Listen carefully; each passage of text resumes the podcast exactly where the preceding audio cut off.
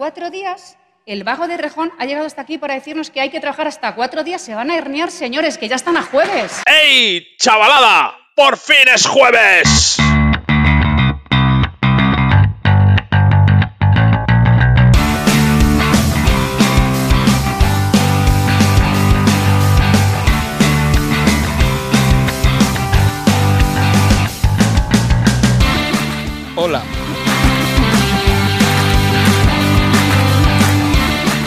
Este es el programa 7 de la temporada 1 del podcast Por fines jueves.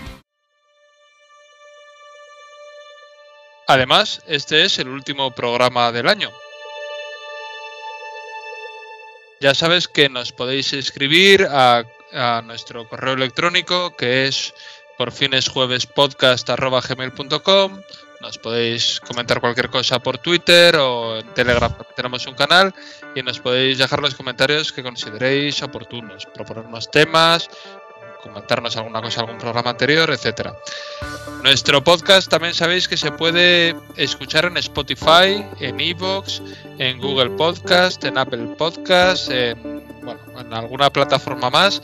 En todo caso, si no está en la plataforma que os guste, eh, decídnoslo, intentaremos meterlo en las plataformas, en todas las plataformas que sea posible. Y ya voy a saludar a Esperanza Gómez, que ahora está descansando de su recorrido por Andalucía, que nos tiene, tiene un poquito abandonados. Buenas tardes, por fin es jueves Esperanza y además mañana es viernes y Nochebuena. Sí, muchas gracias Hugo y sí, la verdad es que por fin ha acabado el periplo y bueno, encantada de, retomar con normalidad pues algo tan, tan bueno para empezar el fin de semana como es escuchar por fines jueves. Hoy además vamos con un tema muy especial que nos va a dar muchas, muchas claves para entender algo muy importante que va a pasar mañana, que pasa en realidad todos los 24, que es el discurso del rey. Sinceramente, respecto del rey Juan Carlos, me alegro, me alegro. Que el rey es símbolo de la unidad de España.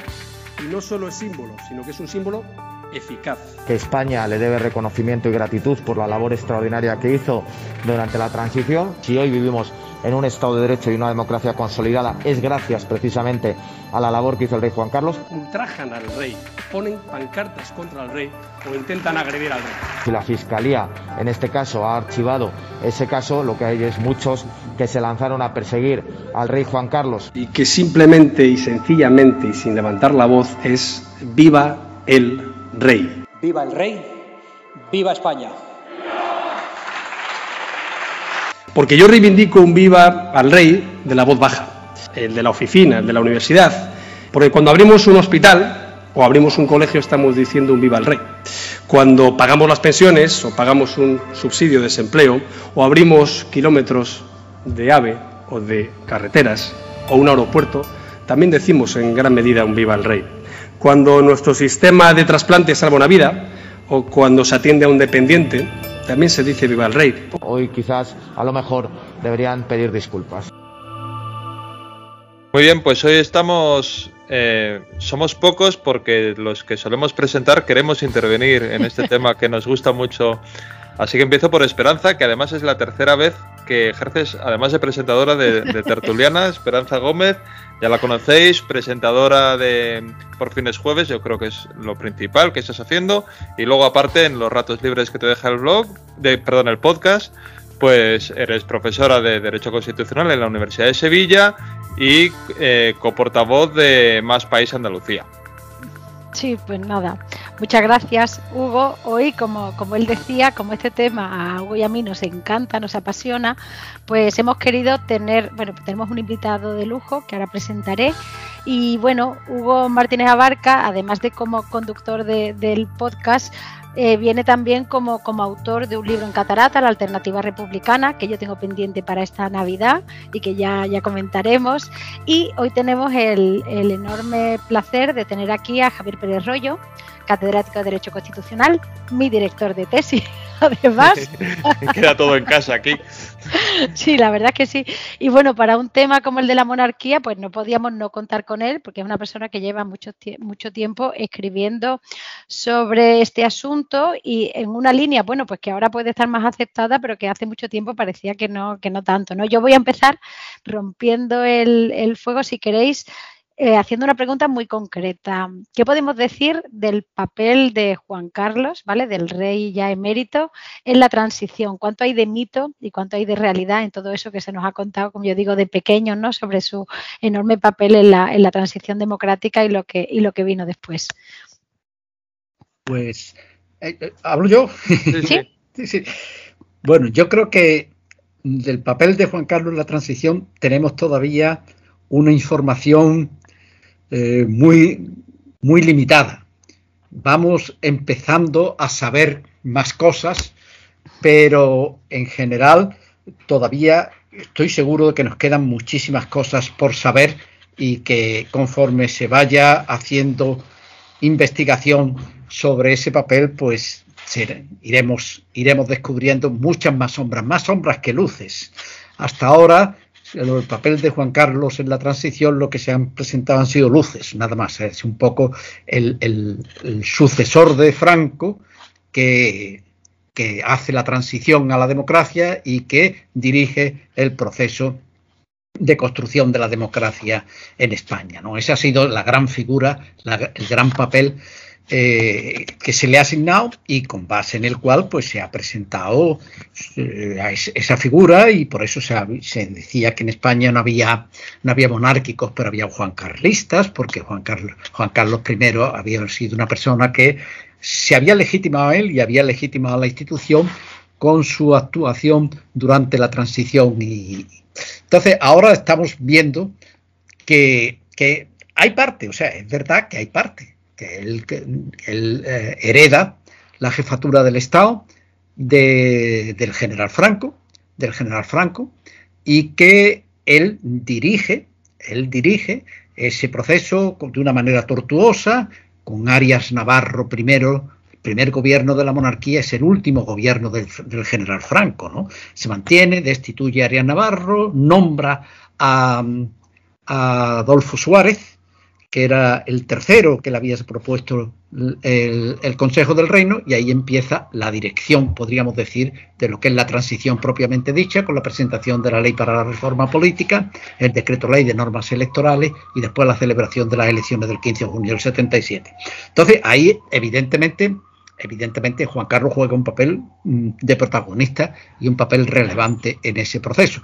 Lo que ocurre es que al mismo tiempo que está poniendo en marcha, y desde ese mismo momento, y ahora ya vamos sabiendo, Juan Carlos pone en marcha lo que es su política privada para él, lo que es la, la, familia Borbón llega, llega con Juan Carlos a la corona sin patrimonio ninguno, sin patrimonio ninguno porque el general Franco se ocupó de, que el dinero que se, que se obtuvo durante la dictadura era para su propia familia y para la gente más allegada. Y Juan Carlos no tiene absolutamente nada. Y entonces él pone en marcha, él pone en marcha desde ese mismo momento, comprado Colón de Carvajal y otra gente, un proceso de enriquecerse y de acumular patrimonio por vías espurias. ¿no? Entonces, esto, sobre esto no se ha dicho nada, pero esto ya nos estamos empezando a enterar y posiblemente cuando él se muera nos enteraremos todavía mucho más, ¿no? Porque entonces será claro el patrimonio y habrá que ver qué realmente es lo que el patrimonio y quiénes son sus herederos y en fin, todas estas cosas que, que, se irán viendo. Entonces es una figura ambigua, o sea, el momento de la transición, Juan Carlos es una figura ambigua en la medida en que por un lado es evidente que, que contribuye, que contribuye a buscar una salida a la situación tan brutal que había dejado el general Franco, con todas las, sombras que también tiene esa, la ley para la reforma política y la forma en que se hizo la constitución y cómo se, se, se obvió que el, que el, poder constituyente del pueblo español se pudiera extender a la monarquía, incluso a la composición de las cortes generales, en fin, hay muchas cosas, muchas cosas turbias también, pero bueno, hay también evidentemente el lado positivo de que por primera vez en España hemos tenido una democracia que ha estado durante varios decenios operando, ¿no? Entonces, y, luego está el, el tema de, de, del proyecto personal suyo, proyecto personal suyo de enriquecimiento, y luego esa cosa borbónica de un sexo adolescente incontrolado. Sí, que esto incluso se lo podríamos disculpar si no hubiera enmierdado todo lo demás. ¿no? Eh, el, yo estoy muy de acuerdo, creo que además las dos cosas van, van de la mano. O sea, él eh, aprende mucho de la historia de su familia del siglo XX, de cómo Alfonso XIII perdió el trono, él no quería irse de España arruinado.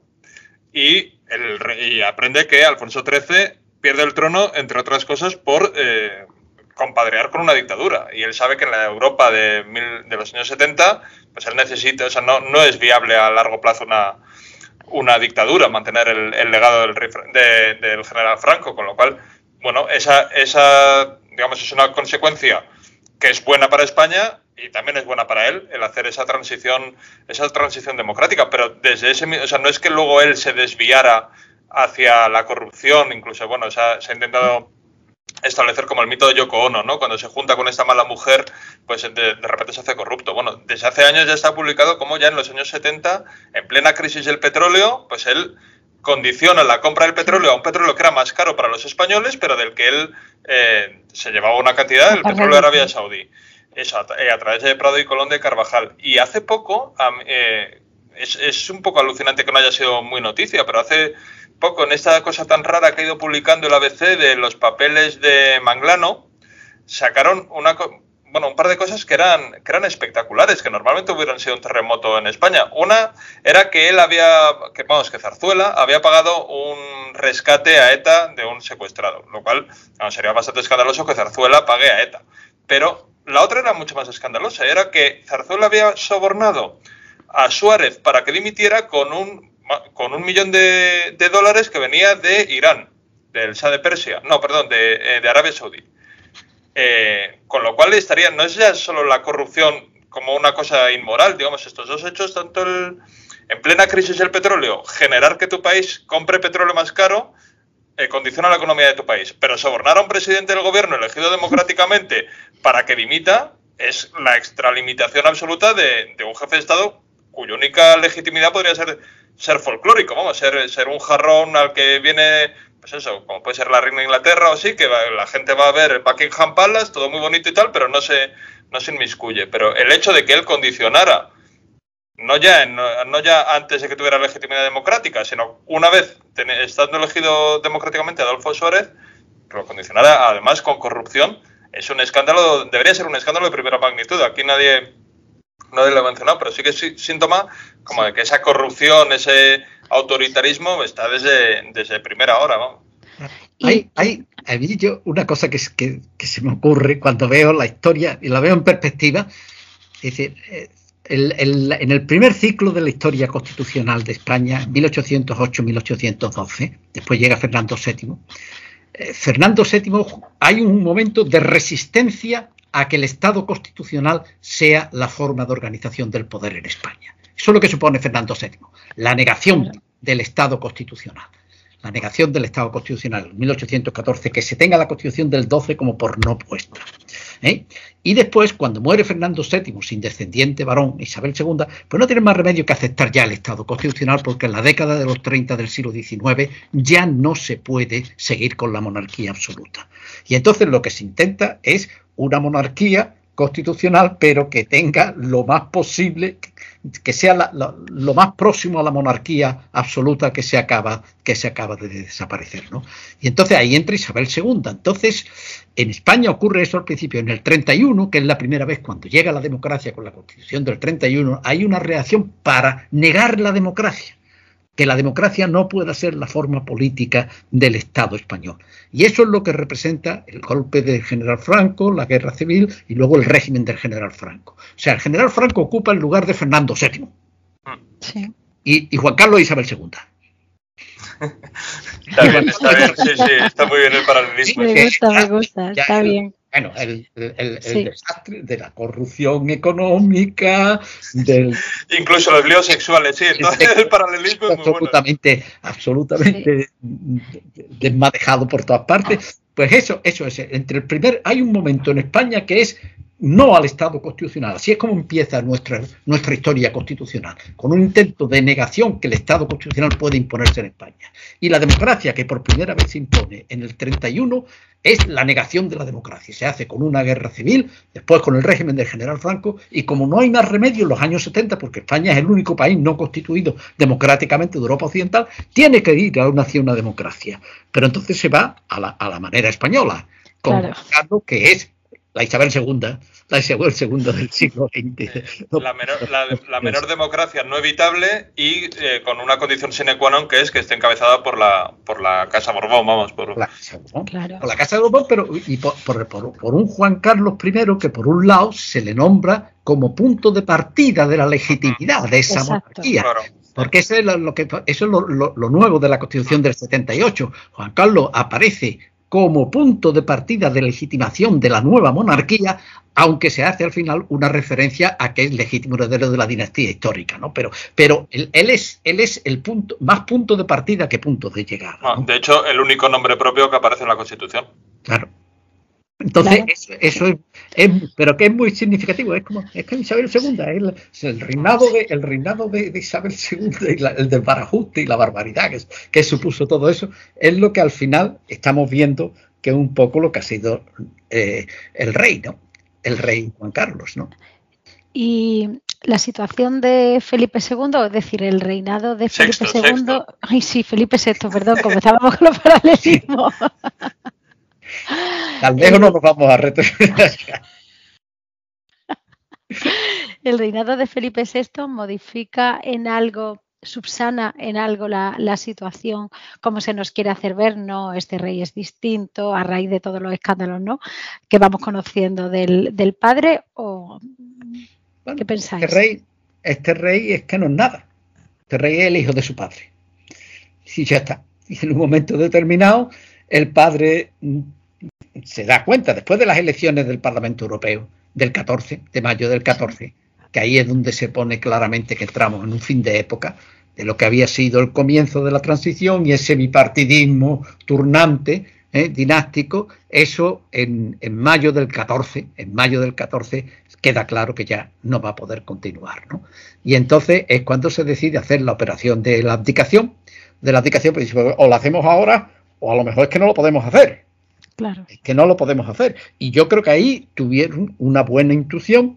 No sé si sería, fue solo la Casa Real o fue también el Partido Popular que estaba en el poder y el Partido Socialista con Alfredo Pérez Rubalcaba, que llegaron a la convicción de que realmente había que hacer la abdicación en ese momento porque a lo mejor más tarde ya no se podía siquiera. Entonces, y yo creo que, que tuvieron buena intuición porque recorda- recordemos que eso fue en el mes de mayo, junio del año 2014. Fue a, las que- tres a las tres semanas de las elecciones. Sí, a sí, las tres claro, semanas. eh, claro, inmediatamente después, pero, pero, pero, pero es que en octubre de ese año es cuando estalla el, el- el escándalo de las tarjetas Black de Caja Madrid. En octubre, donde está implicado el jefe de la Casa Real. ¿Qué hubiera pasado si no hay abdicación y es Juan Carlos I el que está en el trono en ese momento, el jefe del Estado, en el momento en el que se acredita que el jefe de su Casa Real ha participado en esa operación eh, tremenda que fue y que además que tuvo un impacto muy grande, ¿no? Por, por lo sucio, por lo terrible que era y porque todos los que se beneficiaban era la forma de corromper, de utilizar las instituciones para corromper, ¿no? Y cómo el señor Blesa puso en marcha un mecanismo de poner dinero a todo el mundo de tal manera que todo el mundo estuviera pringado y no se pudiera poner y todos estuvieran interesados en que no saliera nada, ¿no? Y no, solo, y no solo el jefe de la Casa Real, ahí está López Madrid, que era el famoso compillogi, que Claro, era sí, sí. íntimo, o sea, lo de compillogi es un chat entre Leticia, Felipe Sí, y. López Madrid, sabiendo ya que ha habido, o sea, le, le mandan afecto ante las acusaciones por todo el escándalo de las tarjetas black, y sabiendo ese escándalo le, le escriben. Yo sí creo, o sea, eh, es evidente que esa operación yo creo que fue inteligente. eh, o, o por lo menos era imprescindible. O sea, si quería sacar la- salvar la monarquía, había que sacrificar a Juan Carlos. Fue manifestación de que tenía- del que el instinto de conservación le funcionaba. Y, y por lo tanto, yo sí diría que probablemente Felipe, salvo que sea redomadamente imbécil y no creo, eh, no debe estar robando como su padre. Eh, no, yo diría que no. Otra cosa es eh, que, que eh, comete un error que no comete su padre, que es ser mucho más claro políticamente. O sea, nadie duda de las posiciones políticas de Felipe y por eso, ya es, digamos, es un rey de la derecha española y Juan Carlos eso no, no lo permitió. Juan Carlos quiso ser un rey de la, eh, la, izquierda del PSOE y del PP y dejar a los márgenes incluso de los nacionalistas, vamos, mimó bastante a los nacionalistas. Y Felipe claramente es un, un rey mucho más ideológico, lo cual es un, grave error, no siendo un cargo legítimo. Entonces, probablemente no esté robando. Eh, tampoco está haciendo ningún ejercicio de transparencia. Esto nos hablan tanto de la transparencia de Felipe VI que ya casi nos creemos que algo ha hecho. Sí. Pero realmente no ha habido ni un solo avance. Es más, en algunas cosas es más opaco que su padre, aunque solo sea, yo que sé, en las vacaciones. No sabemos nunca dónde se va de vacaciones Felipe, que con su padre sí. Es que la acumulación eh, patrimonial, la acumulación patrimonial la ha hecho el padre. Claro, ya no necesitan claro. robar más. O sea, ahí si es verdad la información del New York Times de que hay 2.000 millones de euros, 2.000 millones de dólares los que, los que tiene, pues con eso ya tiene la familia bien, bien guardada las espaldas. Entonces, es evidente. Perdona, perdona. Perdón, entonces es evidente que, que, Felipe ahora mismo no va a poder hacerlo, ¿no? Entonces él claro. tiene que mantenerse, bueno, después con todas las ficciones de lo que es la financiación de la Casa Real, porque claro, tiene, tiene unas partidas en el presupuesto para la Casa Real, pero eso es, es el, el, nada, eso es el, 2, el 3% o el 4% de lo que cuesta el mantenimiento de la institución, ¿no? Claro, hay el ejercicio de en, en otros ministerios, ¿no? En las partidas. El ejercicio de transparencia que podría hacer y que está en su mano, lo puede hacer mañana, y ya lleva unos cuantos, eso, desde 2014 y todavía no ha hecho nada en ese sentido, es una declaración de bienes y actividades como la que hace hasta el último concejal en este país. Eh, él no está obligado, es posible que en el futuro sí esté obligado por directivas europeas, pero bueno, ahora mismo se le ha excluido de la ley de transparencia. Eso sí. quiere decir que no está obligado, pero no que no lo pueda hacer. O sea, él podría hacer una declaración en la que eh, nos dé a conocer a los españoles cuál es su patrimonio personal. Y entonces eso, digamos, eh, nos daría mucha tranquilidad con respecto a que no ha incorporado todo lo que ha robado, todo lo que ha robado su padre. Pero por alguna razón que hace que, o sea, es, es, evidente que le beneficiaría mucho poder hacer una declaración de bienes. Si no la hace es porque por alguna razón no puede.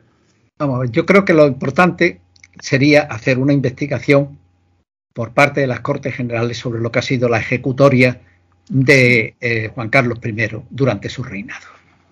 Entonces, ¿cómo, ¿dónde empieza y cuándo acaba? Y hacer y ver exactamente. Porque de ahí ya después sale lo de Felipe, que tenga Felipe. Felipe VI, si es, si es eh, eh, como heredero de su padre, pues tendrá, yo no sé, o sea, ahora mismo que es lo que ni, el tiempo que ha tenido, ni, pero, pero lo, que, lo que es lo importante es hacer, y tiene que hacerlo las Cortes Generales, eso no es una cuestión de una investigación judicial, esto es un problema de naturaleza política.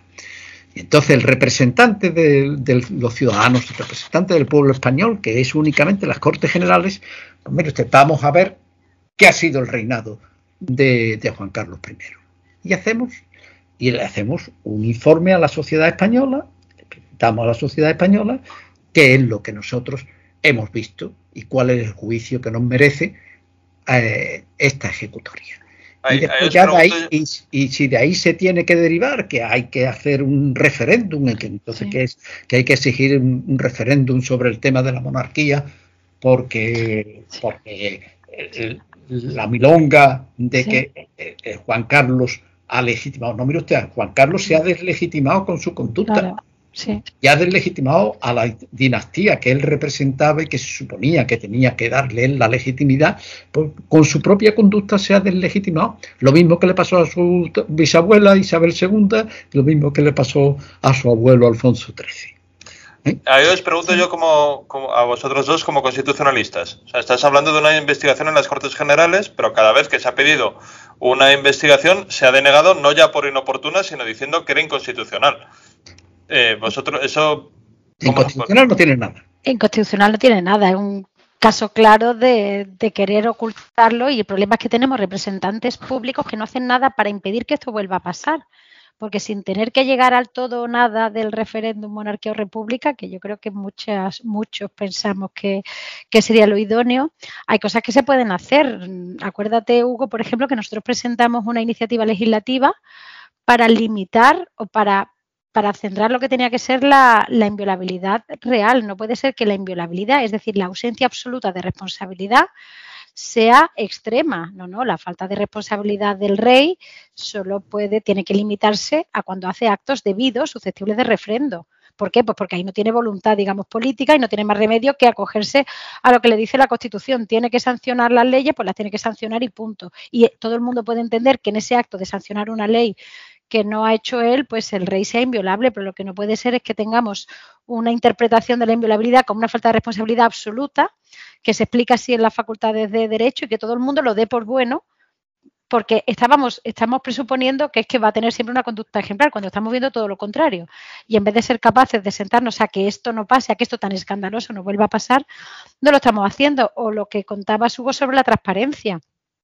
La Casa Real tiene que ser transparente y tendríamos que tener la capacidad de saber, de conocer cuáles son todos los bienes de Felipe, de Leticia y, tener un inventario propio y bueno, irlo viendo cada año, irlo revisando y a ver cómo van los aumentos de patrimonio, porque es que es lo mínimo en un Estado democrático. Hemos dado por hecho que podemos ser un Estado democrático dejando al margen absolutamente de cualquier control una institución tan importante como la jefatura del Estado y lo hemos asumido como propio y estamos viendo todo esto que está pasando y, bueno, y, nadie parece que se esté cuestionando. Yo recuerdo que hemos presentado, más para allá presentado esta iniciativa legislativa para limitar o ceñir la inviolabilidad a los actos debidos del rey, la hemos presentado dos veces y es que no solo se ha inadmitido, es que se nos ha dicho que era inconstitucional y que era una barbaridad.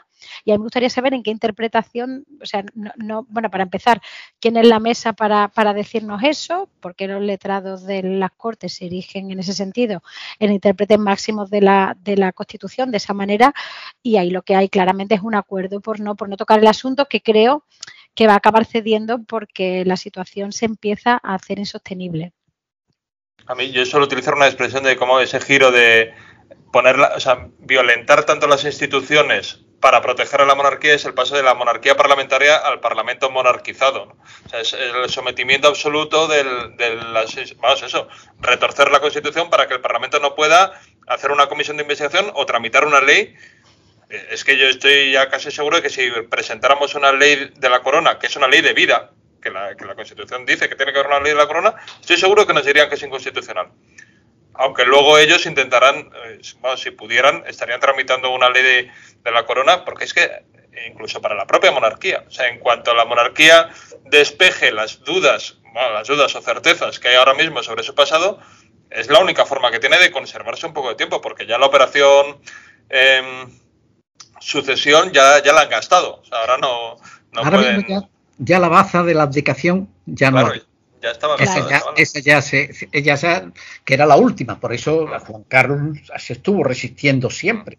Y el tema de la abdicación, porque tenía con buen criterio que la abdicación supone supone utilizar el último cartucho que, que disponía, el último fusible, ¿no? Entonces, ahora mismo ya eso no lo tiene.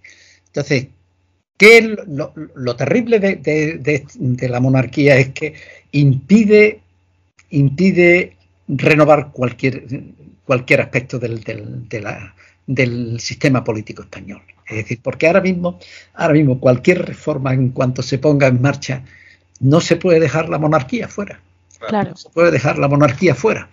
Y, y entonces, y como no se puede tocar la monarquía, porque si toca la monarquía eso no sale bien, y entonces, pues estamos en esta situación de, de, que es un poco lo mismo que pasó, pasó en la primera restauración. O sea, en esta segunda restauración está pasando de una manera muy distinta, porque España es un país distinto, pero estamos en una situación parecida a la de la primera restauración. La primera restauración fue el año 23, cuando hay el momento en el que el, informe Picasso y hay que ver las responsabilidades por el desastre de anual, y entonces cuando las Cortes Generales van a jugar el papel de lo que sería el Parlamento en una monarquía parlamentaria, una tendencia a la monarquía parlamentaria, pues el rey dice, antes que la monarquía parlamentaria prefiero el golpe de Estado Primo de Rivera. Y entonces se produce el golpe y la ruptura, aunque después eso le costó el trono. Pues ahora mismo nos encontramos en una situación parecida, es decir, no se puede tocar nada que afecte a la monarquía, porque en cuanto se toque un punto entre la monarquía, la monarquía salta por los aires, ¿no? Y entonces vamos a ver una resistencia numantina, pero una resistencia normativa a todo, a todo, y vamos a estar con una constitución en la que se nos va a decir que es que es tan perfecta que es que no hay que tocarle nada, hay que tocarle nada. Y que con unas interpretaciones adecuadas y con una cosa pues que es suficiente. Bueno, ya lo veremos, ya lo veremos, pero pero la experiencia empírica de que se dispone indica que cuando unas constituciones no se reforman, acaban saltando. Claro, están, están, apostando porque no haya reforma, por lo tanto, en algún momento habrá colapso. Claro, es que están planteando, estos últimos días se ha dicho defensa o reforma de la Constitución. Pero usted es que la reforma del instrumento de la Constitución. O sea, uno reforma aquello que le parece que está bien y donde quiere. Una casa, le hago reforma, ¿por qué? Porque quiero seguir viviendo en ella, porque me gusta. Porque me gusta. Y entonces la reforma es un instrumento de defensa. Es el principal instrumento de defensa de la Constitución. Claro. Y el blindaje es, es la forma de vincular la legitimidad de origen con la legitimidad de ejercicio y no hay otra manera, ¿no?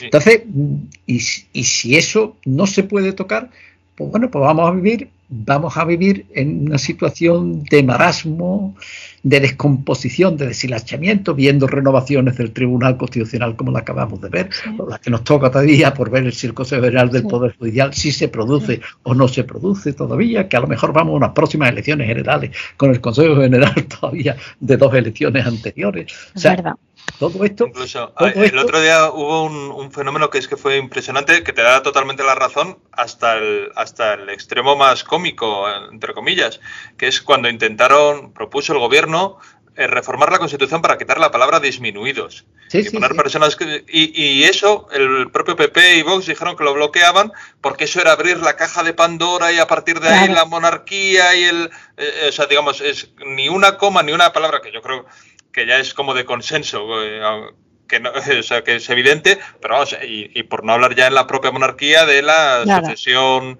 eh, machista, etcétera. no, se puede abrir nada del melón porque entonces el melón eh, está ya. Recordar, sí, sí, sí, ya el gobierno Zapatero, recordar que propuso una reforma constitucional sobre tres puntos muy concretos: la preferencia de la mujer, o cuatro, la preferencia de la mujer, el nombre de las comunidades autónomas, la incorporación de la Unión Europea.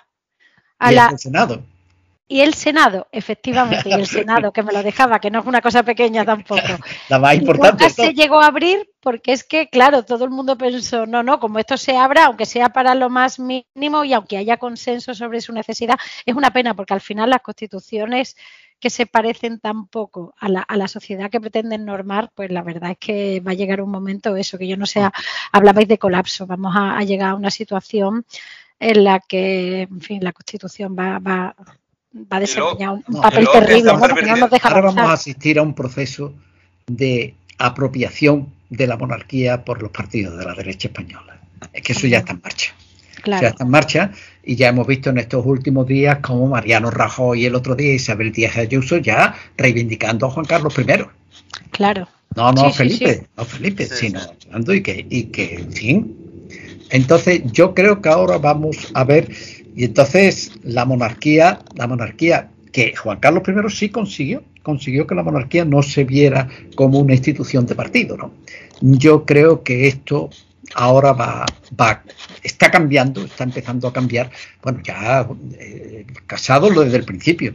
Acordaos que una de las primeras, recién salido presidente del Partido Popular fue cuando hizo aquellas declaraciones que se eh, cuando se pagan las pensiones, viva el rey, cuando se viva el rey, el discurso aquel que, que dijo que todo lo que funcionaba, pues todo, viva el rey, viva el rey. Entonces, me imagino que lo llamarían y le, al orden y le diría, oye tú, oye tú, que, va, que, que, es que eso es letal para la, es letal para la monarquía. Si la monarquía es de derechas, eh, bueno, pues ensancha el campo de la, Vox lo tiene ahora mismo de una manera muy clara. Vox, ya va a su aire y Vox lo que quiere es que la monarquía sea el instrumento, el instrumento de esa política de extrema derecha que, ellos representan, ¿no? Y que contar con esa institución como, y, y, el Partido Popular pues va y entonces, entonces esto, esto es uno de los elementos que, va a ser un problema inmenso para el PSOE, ¿no? Va a ser un problema inmenso para el PSOE que por un lado se encuentra con que tiene una dirección que, se siente comprometida con los acuerdos que se alcanzaron en el momento de la transición por parte de Felipe González con, con UCD, con UCD, y que lo expresó. En aquel momento fue el, portavoz del, en el debate constituyente, fue Gómez Llorente, Gómez Llorente. Y después, fijaros, y eso sí que es una cosa que sería interesante que se remarcara, se pusiera el discurso de Rubalcaba en la abdicación del rey Juan Carlos, en su hijo Felipe VI, discurso que hace en las Cortes Generales es reproducción literal, punto por punto, del discurso de Gómez Llorente en las Cortes Constituyentes, cuando se habla de la monarquía. Es exactamente el mismo, sin cambiar ni un punto ni una coma. Que yo creo que eso es un poco, si el, el, de, el de Gómez Llorente fue el bautismo, el de Rubalcaba fue la confirmación. Y entonces se viene y, y que te indica como que el Partido Socialista contrajo una especie de compromiso, compromiso y, que, no puede, que no puede eh, no aceptarlo, no puede y eso yo estoy convencido que va a tener un problema, no solo por la propia deriva de la. Pero la base del Partido Socialista no lo es, en absoluto. Y, luego que, si en algún momento aspiran a rejuvenecer su electorado, o sea, ahora mismo el PSOE tiene un serio problema de que su electorado está envejeciendo mucho eh, y, no, y no está siendo capaz de, recoger a la juventud. Tampoco está mal ahora mismo entre jóvenes. Pero las últimas encuestas que hizo el CIS sobre la monarquía entre los menores de 35 o 40 años daban una puntuación desastrosa. O sea, no era, no era de indiferencia, era de, hartazgo que estaba en el 0 y el 1. O sea, en unas puntuaciones malísimas. Entonces, si, eh, si, hace ese blindaje de la monarquía, el PSOE se compromete como un partido que ante todo eh, va a proteger a la, a la, monarquía, bueno, a su electorado desde luego, yo, y yo sostengo que es militancia, pero a su electorado desde luego, si quiere eso, rejuvenecerlo, lo va a tener, lo va a tener muy complicado porque es un tema que es que está, está muy caduco, está muy a la derecha y muy hacia gente muy mayor. Ese es un tema que va hasta ahora, está ya, está ya, y lo estamos viendo. Ahora me imagino que va a haber un acelerón, un acelerón de archivos con la finalidad de, resolver el problema en, en, Suiza. Me imagino que hablarán en Inglaterra y presionarán todo lo que puedan para ver cómo en Inglaterra termina. Y después aquí en España una vez que se haya cerrado en los otros dos sitios, pues aquí en España será el último sitio donde se cierre, ¿no? Donde se cierre. Y bueno, pues, pues después quedará, después quedará y quedarán, irán saliendo cosas, irán saliendo más cosas y, y ya veremos. Y ya veremos. Bueno. Estas cosas, estas cosas cómo acaban en lo que es muy difícil. O sea, el discurso de, Ortega de vieja y nueva política fue de 1913, ¿no? Hizo la autopsia de la Constitución de 1876 y hasta el 31 pues estuvo ahí aguantando a trancas y barrancas, ¿no? Entonces, ¿cómo va a pasar en España? ¿Y cuándo? Eso es, eso es imposible de saber. Pero lo que tiene nos quedan, muy nos quedan unos cuantos programas para seguir analizándolo. Eso. Sí. no, bueno. Bueno, se trataba de eso, ¿no? De hablar, eh, bueno, pues de la, de la monarquía, que yo creo que es un tema que, que, como decía Hugo, interesa más al electorado y a la propia militancia de, lo, de los grandes partidos de lo que parece. Yo creo que no se le está dando la, la importancia que el asunto tiene, bueno, y, veremos a ver cómo, cómo desemboca todo, todo este asunto. La desafección ya está más que clara, ¿no? Por parte de la, de la ciudadanía. No sé.